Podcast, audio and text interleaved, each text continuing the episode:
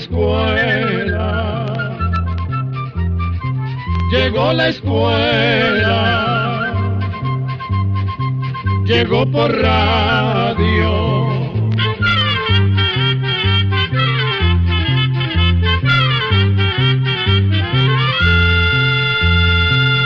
Oigamos la respuesta. Es el programa que les trae a ustedes el Instituto Centroamericano de Extensión de la Cultura, ICQ. ¿Cómo era San José, nuestra capital, cuando llegaron los españoles? Es la pregunta que nos hace llegar un amigo oyente que nos escucha desde San José, Costa Rica. Oigamos la respuesta. Hace poco más de 500 años, cuando llegaron los españoles a América, no existían los países centroamericanos como los conocemos en la actualidad, y por lo tanto San José, la capital de Costa Rica, tampoco. Para ese tiempo, la mayoría de los habitantes de lo que hoy es Costa Rica se distribuía en tribus indígenas que vivían en distintas partes del país. Los indígenas huetares habitaban en el Valle Central, en lo que más tarde sería San José, la capital del país. Cultivaban especialmente maíz y eran muy hábiles trabajando la piedra y el jade. Pero conservaban los bosques tupidos y oscuros, los ríos caudalosos, una vegetación frondosa, cordilleras llenas de árboles y muchos animales diferentes. Según se lee en escritos de españoles de esas épocas, cuando llegaron a nuestras tierras no encontraron ningún centro de población suficientemente grande como para llamarlo ciudad. En 1561, el conquistador Juan de Caballón fundó la ciudad de Garcimuñoz, en lo que hoy en día es el Valle de Santa Ana, y unos cuarenta años después pobló el Valle de Acerrí. Más adelante, para facilitar el tránsito entre San Bartolomé de Barba y Acerrí o Curridabat, se creó el sitio llamado Boca del Monte. Allí se construyó en 1737 una ermita de adobe, así como las primeras casas que rodearon esa ermita. El sitio que se escogió para construir la ermita fue un llano situado entre los ríos Torres y María Aguilar. Este lugar era importante pues era ruta de paso, de comercio y descanso entre los diferentes valles y de comunicación entre los pueblos indígenas.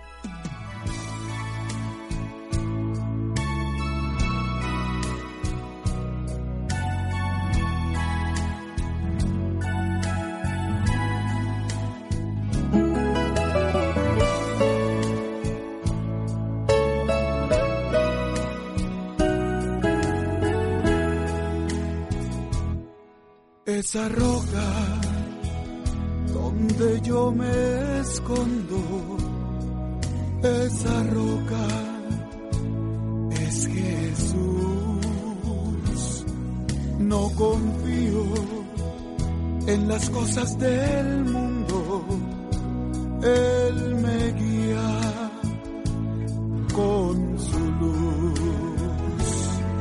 Yo mi y esperanzas las tengo fundadas en Cristo. Él es fiel y me ayuda y promete a mi lado estar. No hay nada moverme. Pues mi vida descansa y segura en la roca está. Esa roca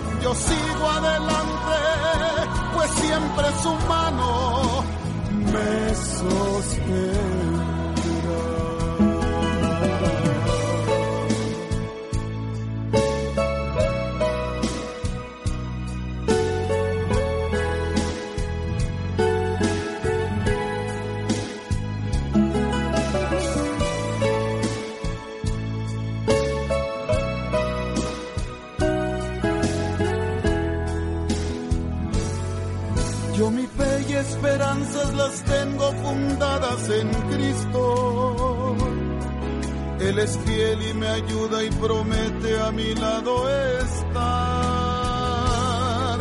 No hay nada ni nadie en el mundo que pueda moverme, pues mi vida descansa y segura en la roca está. Esa roca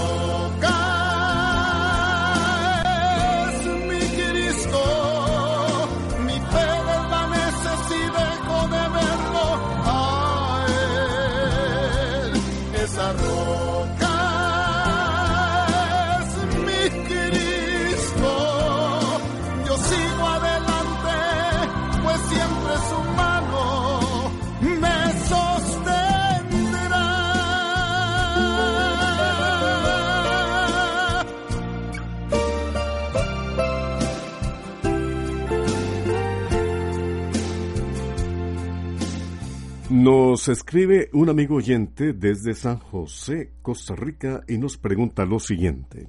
¿Por qué será que cuando uno deja de respirar se deja de sentir los sabores en la lengua? ¿Qué conexión hay entre estos dos sentidos? Oigamos la respuesta. El gusto y el olfato, junto con la vista, el tacto y el oído, forman parte de los cinco sentidos. Por medio de estos sentidos los seres humanos nos damos cuenta de todo lo que pasa a nuestro alrededor.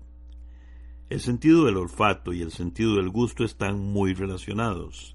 Según dicen los científicos, casi las tres cuartas partes de los sabores que reconocemos por medio del sentido del gusto están ayudados por el sentido del olfato. O sea que esos sabores los sentimos porque los podemos oler. Por eso cuando tenemos algún problema como un resfrío muy fuerte que nos tranca o tapa la nariz, casi no podemos sentir el sabor de la comida. En esas ocasiones solo se siente lo ácido, lo amargo y lo dulce, pero no se distinguen los diferentes sabores de cada alimento. Nuestro amigo Harley Rojas Salazar nos ha escrito desde San Vito de Cotobruz, Costa Rica. Nos pregunta lo siguiente. ¿Por qué los niños tienen 94 huesos más que los adultos? Escuchemos la respuesta. Cuando un bebé nace, viene con una serie de huesos que no están del todo formados, sino que son como algo suaves y algunos están divididos en partes, como los de la cabeza, la cadera y la columna vertebral. Así se hace más fácil el paso del niño por el canal del parto. Además, los huesos que están separados van a facilitar el crecimiento del cerebro y de otras partes del cuerpo. Conforme el niño va creciendo, estas partes de huesos se van uniendo y endureciendo hasta formar los 206 huesos que tiene un adulto.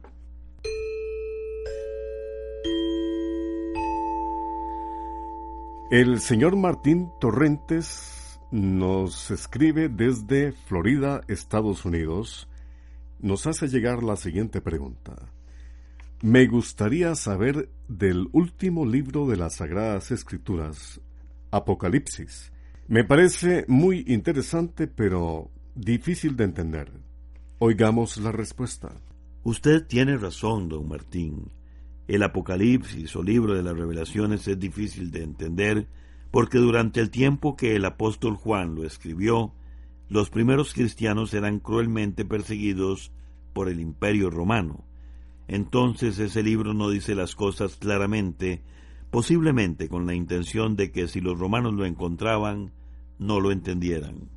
También existía una manera de escribir por medio de símbolos, es decir, que las palabras no significan exactamente lo que dicen. Por ejemplo, cuando en el Apocalipsis se habla del Cordero, se está hablando de Jesús. Cuando se nombra la palabra libro, ésta se refiere al Antiguo Testamento de la Biblia. Cuando se habla de Babilonia, se está hablando de la Roma de hace dos mil años. Con la palabra bestia ocurre lo mismo. A veces es el Imperio Romano y en otras ocasiones es Nerón, emperador de Roma, que persiguió con mucha crueldad a los cristianos. Y como estos ejemplos, muchos otros nombres están cambiados. Los números también son simbólicos. Por ejemplo, el 7 significa la perfección, el 12 la plenitud, el 6 la imperfección y así todos los otros números. Por lo tanto, el 666 es la imperfección total.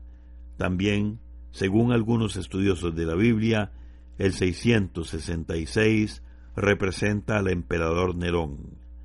Lo cierto es que San Juan escribió este libro con el fin de levantar el ánimo de los primeros cristianos, pues como eran tan perseguidos, existía el peligro de que se desanimaran. Pero tampoco se puede negar que para muchos estudiosos de la Biblia, el Apocalipsis es considerado uno de los libros más discutidos y difíciles precisamente por la variedad de posibles interpretaciones en los significados de nombres, eventos y símbolos que se narran y como es un libro misterioso, ha sido motivo de muchas malas interpretaciones, también de preocupaciones, pues muchos han visto en él solo destrucción y castigo. Sin embargo, si se estudia y se analiza el Apocalipsis, comprendiendo lo que significa cada cosa, resulta que es un libro que eleva el espíritu y tiene un mensaje de esperanza, vemos que siempre habrá persecuciones de los buenos por parte del mal, pero al final el mal será castigado y los buenos, con la ayuda de Dios, triunfarán. Así se lee en el siguiente pasaje de Apocalipsis. Ya nunca más sufrirán de hambre ni sed, ni se verán agobiados ni por el sol ni por ningún viento abrasador, porque el Cordero que está junto al trono será su pastor, y los llevará a las fuentes de las aguas de la vida, y Dios enjuagará sus lágrimas.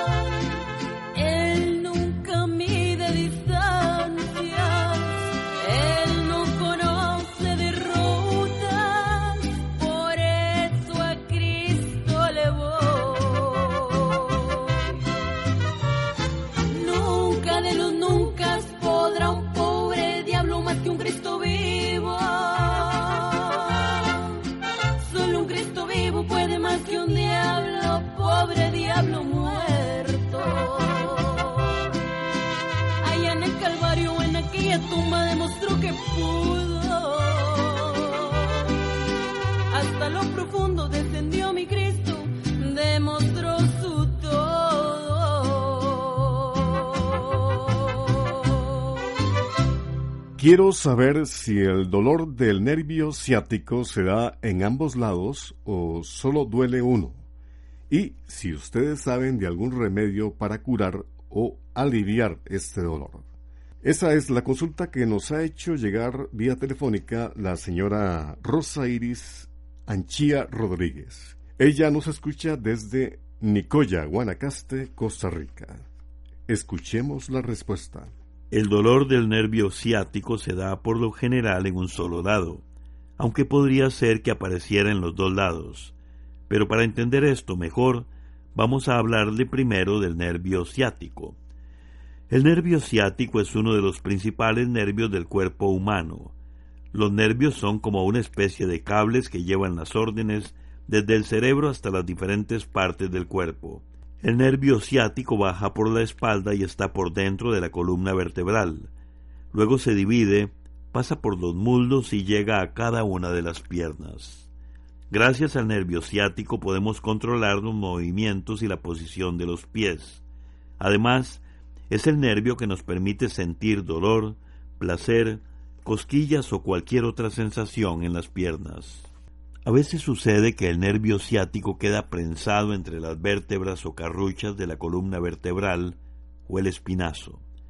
Entonces el nervio se inflama y se presenta una molestia o un dolor en la espalda que, generalmente, se empeora cuando la persona se mueve y que puede aumentar con los movimientos bruscos o al hacer un esfuerzo. Este dolor es el que se conoce con el nombre de ciática porque lo que está afectado es precisamente el nervio ciático. El dolor se puede presentar solo en la parte baja de la espalda, pero a veces también se extiende por el muslo y la pantorrilla hasta llegar al pie. Pero, dependiendo del lugar donde está prensado ese nervio, bien podría afectar los dos lados de esa parte del cuerpo. Para curar o aliviar ese dolor, hay que averiguar la causa por la cual el nervio ciático se está inflamando. Por eso lo mejor es ir donde un médico especialista, sea un reumatólogo, un ortopedista o un neurólogo, para que sea este médico quien le mande los exámenes que él considere necesarios y así le dé a usted el tratamiento que necesita.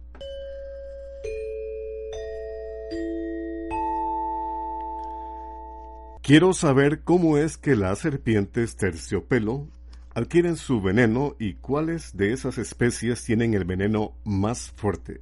Esta pregunta no la hizo desde Cartago, Costa Rica, el señor José Joaquín Coto Ramírez. Oigamos la respuesta. Todas las serpientes venenosas, incluyendo la terciopelo o barba amarilla, como también se le dice, tienen a los lados de la cabeza unas glándulas o partes especiales que producen el veneno de la misma manera en que se forma la saliva en las personas. Como esas glándulas tienen forma de saco o de bolsita, dentro de esas bolsitas se va juntando el veneno para cuando la serpiente encuentre ocasión de utilizarlo. Esas dos glándulas se comunican con los colmillos por medio de un tubito carnoso a través del cual pasa el veneno. Las serpientes terciopelo tienen el veneno llamado hemolítico, que afecta a los glóbulos rojos de la sangre. Eso produce grandes inflamaciones, problemas de coagulación y fallas en los riñones, y está considerada como la serpiente más peligrosa de América, no tanto por su veneno, sino porque en nuestras tierras es la serpiente que más mordeduras produce a las personas. Habita desde México hasta el norte de América del Sur. Este veneno de la terciopelo lo producen unas sustancias llamadas hemorraginas que causan graves daños en los tejidos del cuerpo y grandes hemorragias, y si la persona no recibe el tratamiento, simplemente muere desangrada.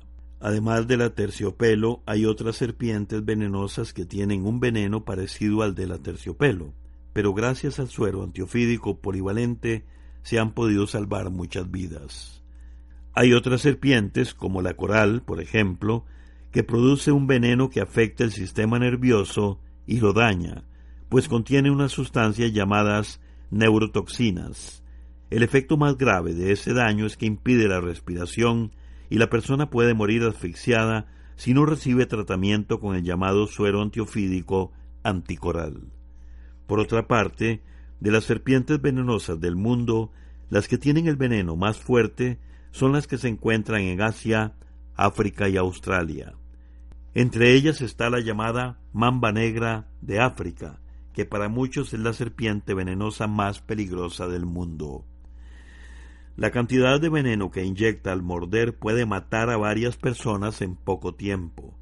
También hay otra llamada taipán de la costa, en Australia, que tiene un veneno tan poderoso que puede matar a una persona en cuestión de minutos.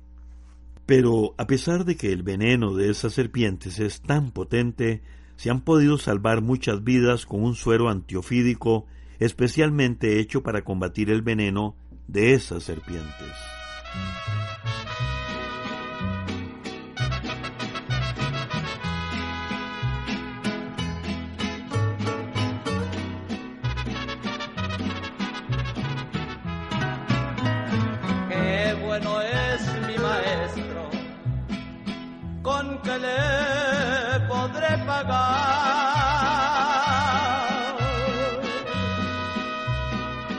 Cuando me vio naufragando en el mundo de maldad, extendió su santa mano y me quiso rescatar. Maestro,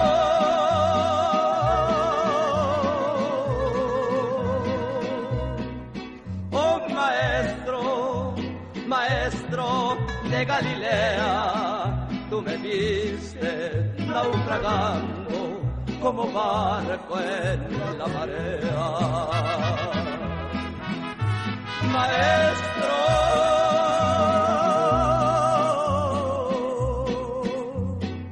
oh maestro, maestro de Nazaret, no te olvides de los no nos dejes perecer.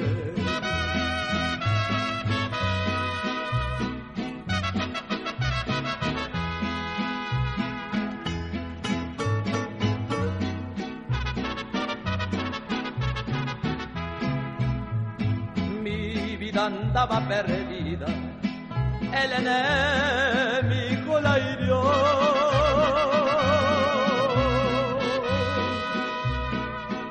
pero el buen samaritano transitando me encontró, extendió su santa mano, mis heridas el curó. Maestro,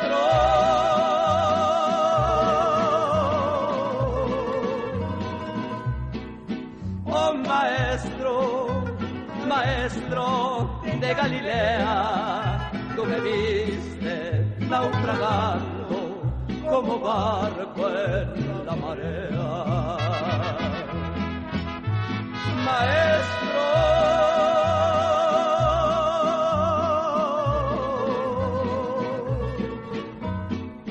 oh maestro, maestro de Nazaret, no te olvides de los tuyos no nos dejes perecer. Desde Punta Arenas, Costa Rica, el señor Harley Rojas Salazar nos ha preguntado lo siguiente.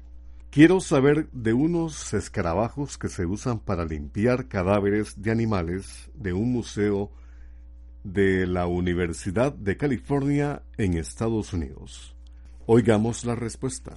Efectivamente, don Harley, en el Museo de Vertebrados de la Universidad de California en Berkeley, en Estados Unidos, los especialistas en preparar los cadáveres de animales para examinarlos o para exhibirlos cuentan con la valiosa ayuda de unos escarabajos especiales. Estos escarabajos especiales son insectos que se alimentan de carne podrida y ayudan a los científicos a limpiar los cuerpos de los animales hasta dejar solo los esqueletos. La ventaja de usar estos escarabajos es que no solo resulta un sistema natural y barato, sino que además no dañan los huesos, especialmente de especies de animales muy pequeños. Según parece, hay otros museos del mundo que también usan insectos para limpiar cuerpos de animales, pero el Museo de California llama la atención porque los escarabajos que allí se utilizan son descendientes de otros que desde hace 90 años también han trabajado de ayudantes de los científicos en ese museo. Programa B, Control 39. Así llegamos a un programa más de Oigamos la Respuesta. Pero le esperamos mañana, si Dios quiere, aquí por esta su emisora y a la misma hora.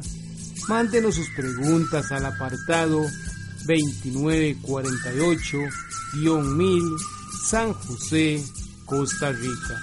También nos puede llamar a los teléfonos 22 25 52 38 o 22 25 53 38 o mándenos un fax al 22 25 22 27. También le damos el correo electrónico arroba Celo de letreo i c e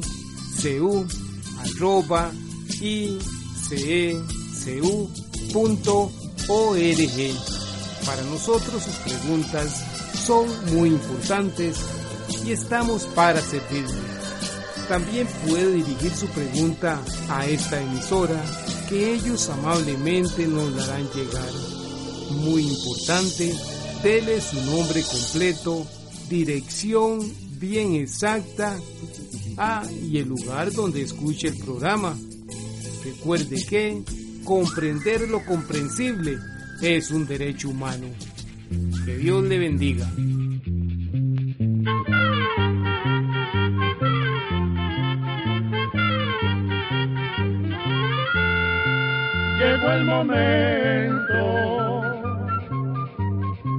De despedirnos. Se va a la escuela, se va cantando